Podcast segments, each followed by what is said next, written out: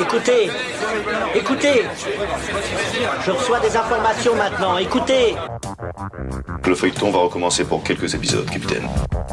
Nous ne sommes pas des robots, Sébastien, mais des êtres vivants. Voilà le pied d'Armstrong, au centre et en bas de votre écran. Et il marche maintenant.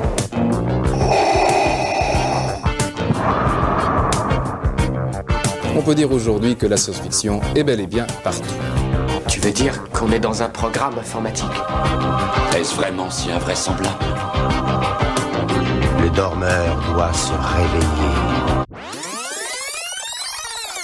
Le podcast séduit presque autant les habitants des territoires de droite que de gauche, qui représentent respectivement 52 et 48% des écoutes. Par les temps qui franchement, je pense qu'il y en a deux, trois qui aimeraient bien ouvrir leur gueule, à juste titre. Les territoires qui votent LR écoutent plus de programmes business et jeunesse que les autres, tandis qu'à l'UDI, on préfère les podcasts de culture générale et à gauche, les podcasts société et culture. Deux thématiques font consensus, peu importe le bord politique, le sport et les nouvelles technologies. Et je serai là euh, pour être celui qui fait participer les autres à ce qu'ils vivent eux, leur défense, leur combat, ce pourquoi ils se battent, ce pourquoi ils continuent avec acharnement tout petit contre des gros à vouloir continuer à ce que ce qu'ils font existe encore.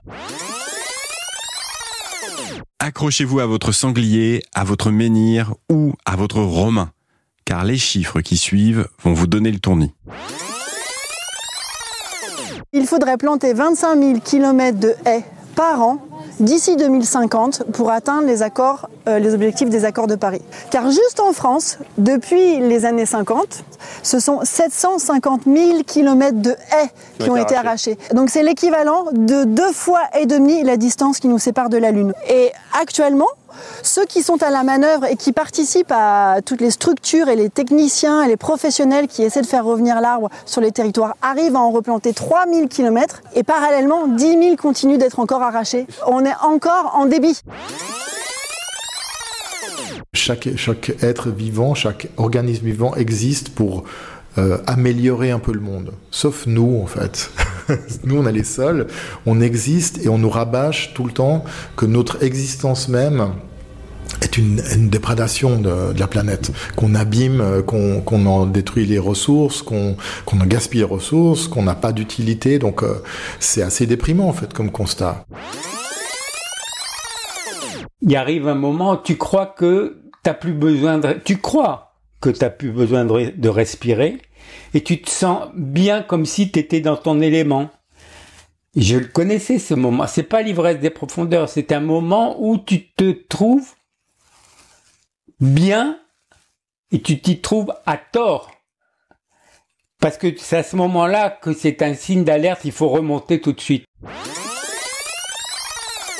Et ça te fait quoi de planter des arbres? Ben ça me fait plaisir parce que je sauve un petit peu la planète, parce que ça protège euh, les espèces animales. Et en plus, planter des arbres alors qu'on est petit, ça permet de nous rendre compte de ce qu'on fait à la planète. Eh oui. Est-ce qu'on peut jeter n'importe quoi par la fenêtre de la voiture? Non. Est-ce qu'il y a des gens qui le font? Oui. oui. Est-ce que c'est des cochons? Oui. Si notre utilité c'est juste de pas trop abîmer, de préserver la nature, c'est un peu c'est maigre comme postulat. Donc je pense qu'aussi le rôle des auteurs de, fiction, c'est d'ouvrir des pistes euh, sur euh, ce qu'on fout là et puis d'essayer de les explorer avec des lecteurs.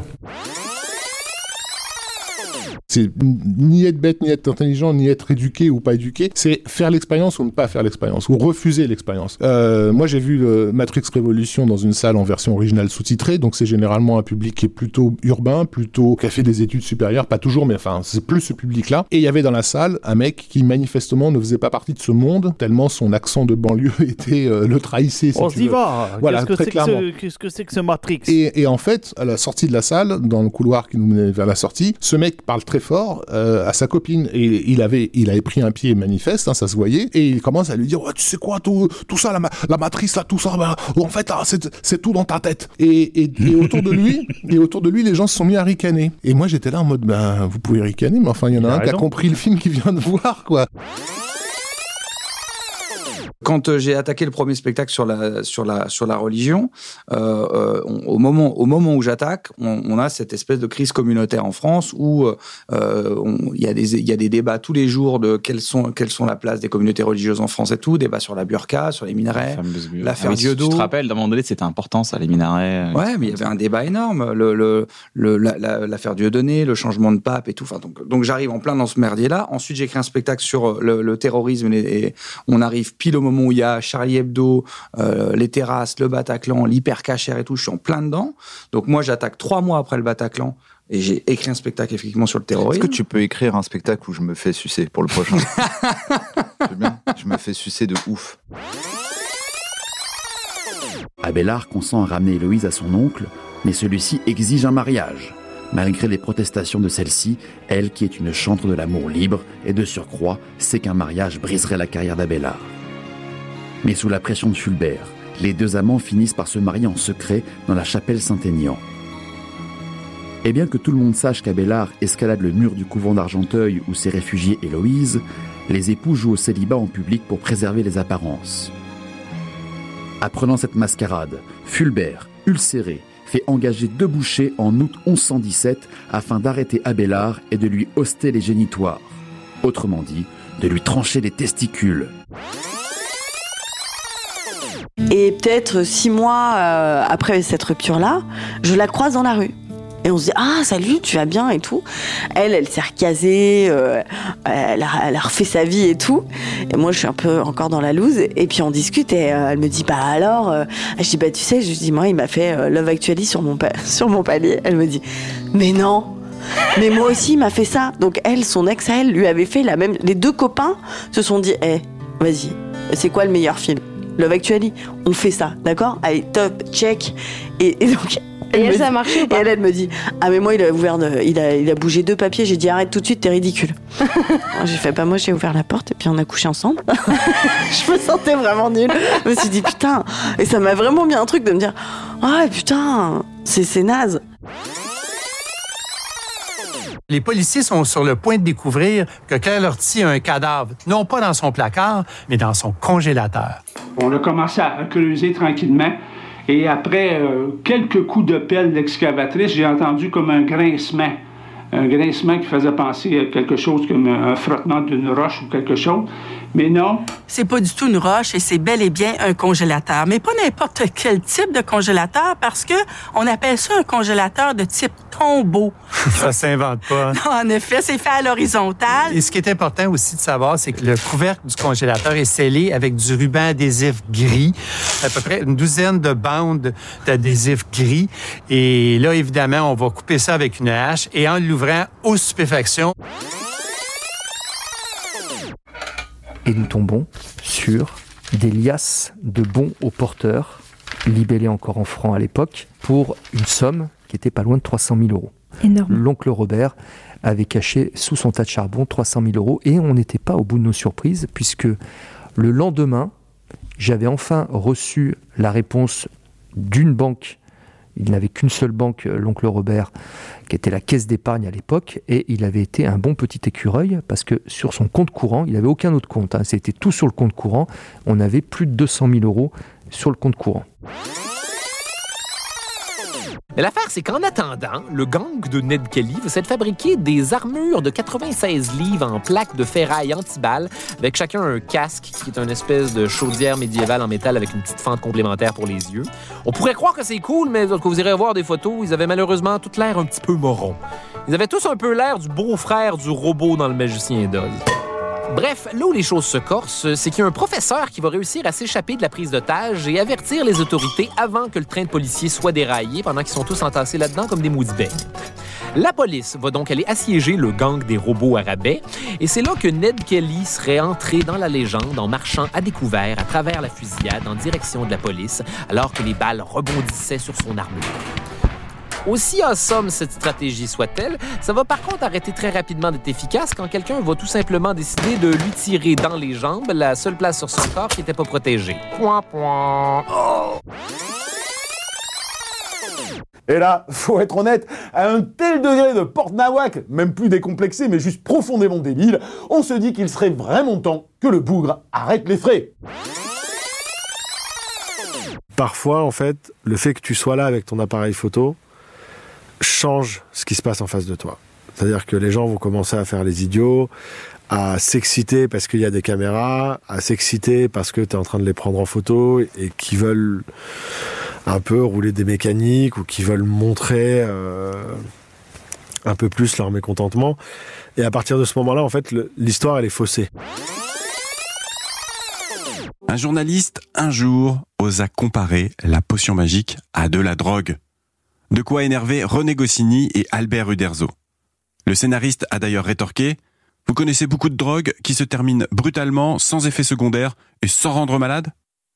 Et c'est vrai, la potion de Panoramix est garantie sans accoutumance. L'addiction détruit la vie des gens. Soit ça détruit ta carrière euh, professionnelle, je ne parle pas d'une carrière artistique, parce que évidemment euh, tout le monde est touché par des problèmes d'addiction. Soit ça détruit tes proches, euh, soit ça détruit ta santé, mais généralement ça détruit les trois. Donc en fait, c'est pas c'est pas est-ce que la vie est mieux sans ou est-ce que la vie est mieux avec. C'est que avec, il n'y a pas de vie. C'est du chaos. Une fois, à une fin de manif, on, m'a mis à genoux et on m'a mis une Kalachnikov sur la tête en faisant comprendre qu'il fallait que je m'en aille. Là, tu es ciblé en tant que journaliste et on veut te faire peur, mais souvent, euh, une balle perdue, euh, une pierre qui tombe sur la tête, euh, ou être pris dans le feu de l'action, c'est un accident du travail. Dans un conflit, quand les gens meurent autour de toi, il n'y a aucune raison que toi, tu n'aies pas le même risque que de, de mourir, en fait. Y a, on n'est pas immunisé et on n'est pas privilégié. Tout le monde est au même niveau. En fait, c'est la, c'est la première fois de ma vie où je me dis, là, je, perds vraiment totalement le contrôle. C'est-à-dire que je ne veux pas mourir, et là, j'ai eu envie de mourir pendant, pendant quelques secondes. Donc là, je dis, il faut que je me soigne. J'ai été tenté par l'expérience, en tout cas. Tu as, senti, tu as, entrevu une joie. C'est ah, mourir, c'est mourir ou c'est l'expérience de sauter Non, non, non, non, je voulais mourir. Tu voulais arrêter Ouais, je voulais mourir. C'était fini la peine lourde, tout ça, tu feras couper. Et j'avais de la joie à le faire. Donc, et, il y avait un sentiment de joie. De joie. Je me suis dit, c'est cool. Dans deux secondes, je suis mort.